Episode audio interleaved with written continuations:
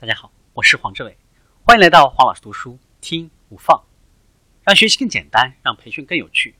我们继续分享，成为你想成为的人，及时有效的来补救失误。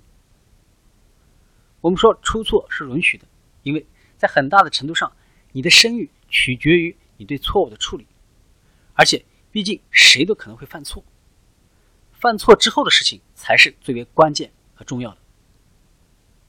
当犯了错之后，我们所需要做的就是承担责任、收拾残局、处理可能引发的问题，然后继续前进。那么，怎么样来收拾残局呢？不要回避责任，不要逃避过失，才能够保住自己的声誉。这时候有几步呢是需要做的。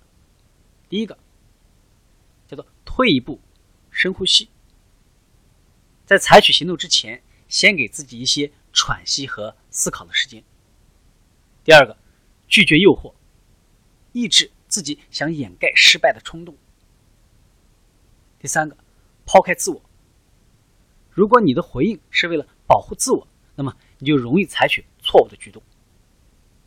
第四个，寻求别人的建议，跟有过类似经历的人沟通一下，听一听他们是怎么说的。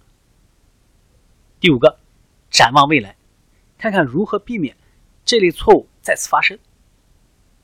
第六个，从不同的角度和出发点来审视自己，换位思考，站在别人的角度来看一看问题。第七个，内省，反思错误发生的原因，以及呢自己该如何改变。第八个，认真思考如何向别人致歉。怎么样来重建声誉？为了恢复和加强口碑，可以呢采取以下的行动：承认错误、道歉、跟别人坦率的沟通、对问题负责、对解决方案负责、表明方向和具体的行动，保证你以及你的团队在未来会做得更好，分享你获得的启示，最后汇报进展。如果你打算承担责任、表达歉意的话，那么最好在十二个小时之内就采取行动。对错误的处理，实际上让你脱颖而出的机会呢变得更大了。如果你对实际情况进行了深入的分析，有足够的勇气和决心来反省自己的行为，将改变的关键步骤和新的策略付诸行动，并且以个人的价值观为保证。向别人诚恳的道歉，那么这个对于你来说呢，将是一个能够展现个人领导力的千载难逢的良机。在这种时候，你的行动一定会让你显得与众不同，你的正直和勇气，你所提倡的价值观，都能够让你显得现出呢一种领导者的光辉。让口碑经久不衰呢，需要做六件事。第一件。管理自己的职业。第二件，获取新技能。第三件，建立人际关系网。第四件，主动跟你的上级以及人力资源部的同事建立工作联系。第五件，学会见机行事。第六件，你的表现应该超过别人的预期。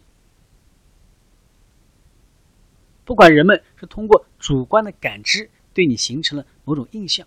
还是呢，通过客观的、可衡量的成果来评价你。声誉的力量都是非常强大的，而且对你的成功至关重要。强大的声誉以及呢价值观、信任和沟通为基础，同时也是一个人能够保持长久成功的基础。你的声誉只能由你自己来铸就，因此它是你个人的。而且你可以把它塑造成你希望的样子。你的声誉不仅取决于你的言语，还取决于你实实在在的行动。成为你想成为的人，到这里就结束了。请继续收听下期的精彩内容，请关注我们的微信号“黄老师读书”，谢谢。